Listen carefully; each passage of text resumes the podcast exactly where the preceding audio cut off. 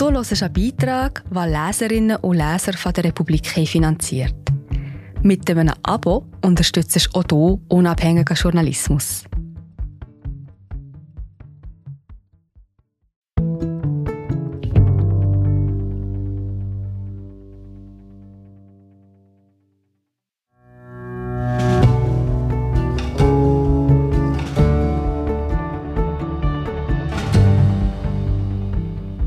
Der Kreml-Chef bietet 300.000 Reservisten für die Armee auf, droht mit Atomwaffen und lässt Referenten abhalten. Doch all das ist nur ein nacktes So tun als ob. Putins Bluff von Konstantin Seibt. Gelesen von Egon Fessler.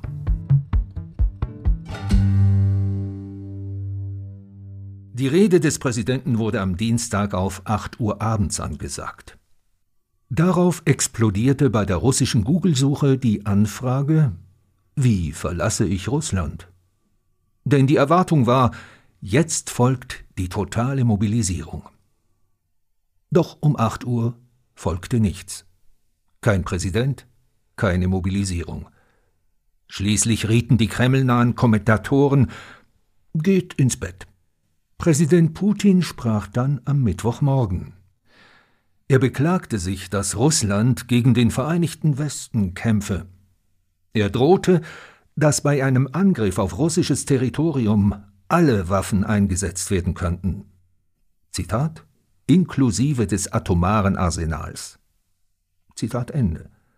Und teilte mit, dass er eine Teilmobilisierung unterzeichnet habe, die der Reservisten. Es war eine kurze, blasse Rede, an Stil und an Substanz, was das Militärische betrifft, kam die genaueste Analyse vom ehemaligen finnischen Geheimdienstchef Generalmajor Pekka Toveri. Auf die Frage, ob die russische Armee nun stärker werde, sagte er Ei, was auf Finnisch Nein heißt. Putins Rede, so nüchtern sie klingen sollte, war nacktes So tun als ob. Sie zeigte vor allem, wie geschrumpft seine Ressourcen sind. Putins ursprüngliches Ziel, ein drei Tage Blitzkrieg, ist nun 210 Tage überfällig. Sein zweites Ziel, die Eroberung des ukrainischen Ostens, ist seit der erfolgreichen Gegenoffensive der Ukrainer Vergangenheit. Der Mythos der Unbesiegbarkeit der russischen Armee ebenso. Die Armee selbst hat grausame Verluste erlitten, und wird durch kaum ausgebildete, elend bewaffnete Rekruten, Milizen, Kriminelle verstärkt. Einige von ihnen desertieren bereits. Auch wenn die Zahl der Reservisten, 300.000, auf den ersten Blick furchterregend groß klingt, sie ist es nicht. Denn diese 300.000 Leute, meist ehemalige Studenten, die ihr Studium mittels Armee finanzierten, sind bis jetzt nur eins, Kanonenfutter. Um auf dem Schlachtfeld einen Unterschied zu machen, müssten sie erst eingezogen, dann trainiert, dann bewaffnet werden. Was zum ersten Monate dauern würde, zum zweiten nicht machbar ist. Denn die Schwierigkeiten sind im Prinzip dieselben, die Putin daran hindern, eine Generalmobilmachung auszurufen. Der Historiker Kamil Galjejew listete die Probleme wie folgt auf. Für die Mobilmachung braucht es eine riesige Infrastruktur an Trainingsplätzen, Transportlogistik, Waffen, Ausbildungs- und danach Führungsoffizieren. Die Sowjetunion hatte noch die Strukturen. Sie hatte eine vor allem aus Offizieren und gefüllten Arsenalen bestehende Armee, um im Kriegsfall Hunderttausende von Rekruten zu trainieren, bewaffnen, in den Krieg schicken zu können. Nach dem Zusammenbruch 1991 verfiel diese Armee. Später wurde sie zwar wieder aufgerüstet, doch das Geld reichte für das Raketenarsenal und nach dem Tschetschenienkrieg für ein kleines Expeditionskorps, um kleinere Länder in Schutt und Asche zu legen. Aber die Zahl der Offiziere hielt man knapp. Das Budget für große Lagerbestände wurde auch gestrichen. Rost und Korruption besorgten den Rest. Mitten im Krieg ist eine Mobilisierung noch schwieriger als davor.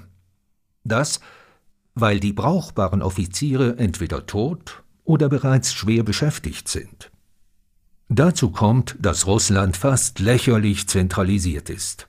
Alle Flugverbindungen, alle Autobahnen, vor allem alle Eisenbahnlinien führen durch Moskau. Was bei einer großen Mobilisierung heißt, Zehntausende schlecht gelaunte, schwer bewaffnete Leute, die wissen, dass sie zum Wir sind gerade wieder da. Hallo, ich bin Marie José, Wissenschaftsjournalistin bei der Republik. Und ich tue dich hier kurz stören. Mir gefällt bei der Republik, dass sie vertiefen. Es sind mehrheitliche Geschichten, die auf Hintergrund eingehen. Für das Lesen oder Hören, beim Joggen, beim Kochen oder wie man noch einen langen Tag vor dem Computer einfach möchte die Augen zutun. Wir sind werbefrei und nur von unseren Leserinnen und Lesern finanziert. Unter republik.ch slash hallo kannst du auch hier ein Abo lösen. So, und das war es auch schon mit der Störung.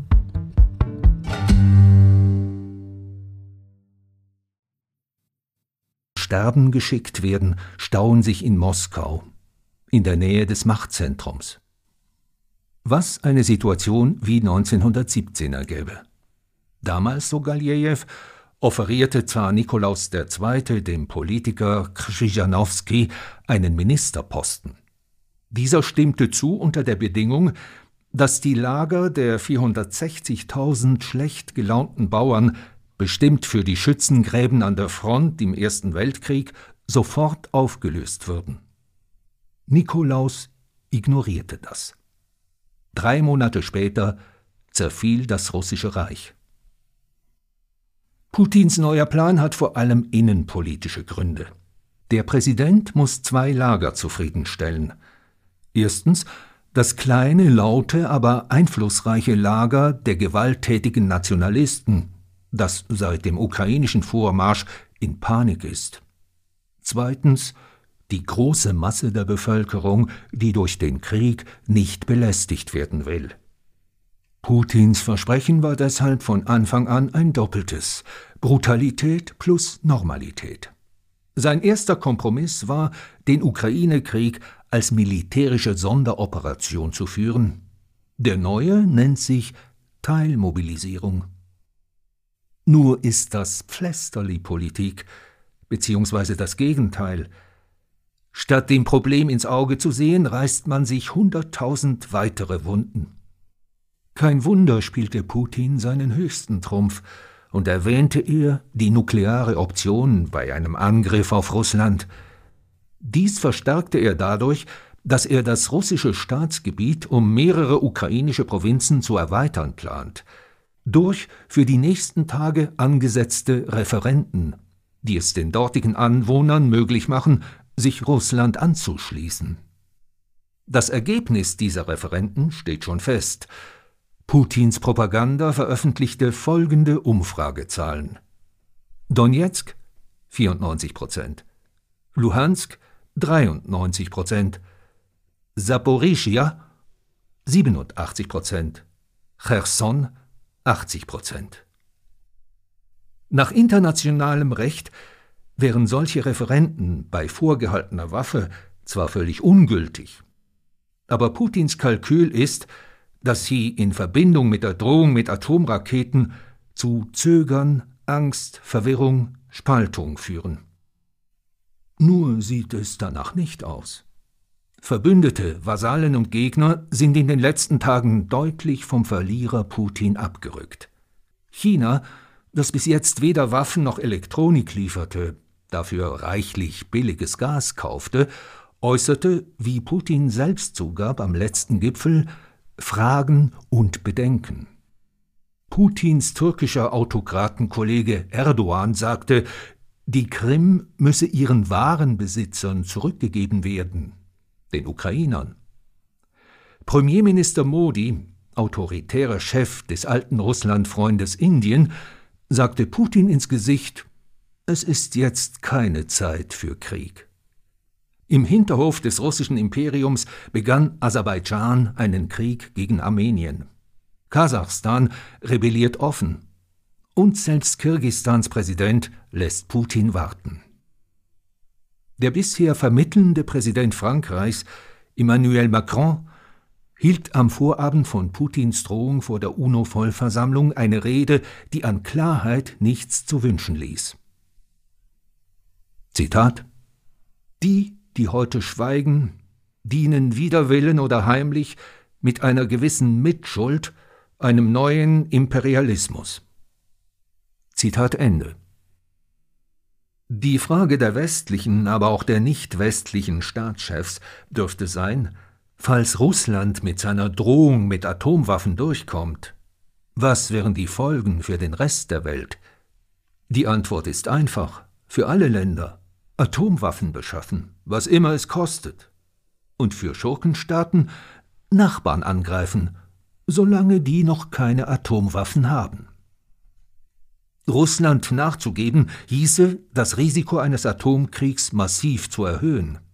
Nicht ohne Grund betonte Präsident Putin, das ist kein Bluff. Es ist einer. Seine Drohung ist leer. Und wie die Rede bewies, sein Arsenal auch. Was bleibt, ist nur, dass Putin den Weg vieler Gewaltherrscher geht, durch die Größe der angerichteten Katastrophe ein großer Mann zu werden. Die Frage ist nur noch die nach den Kosten. Was heißt, eine so tun als ob Teilmobilisierung war in Putins Lage fast die friedlichste Antwort.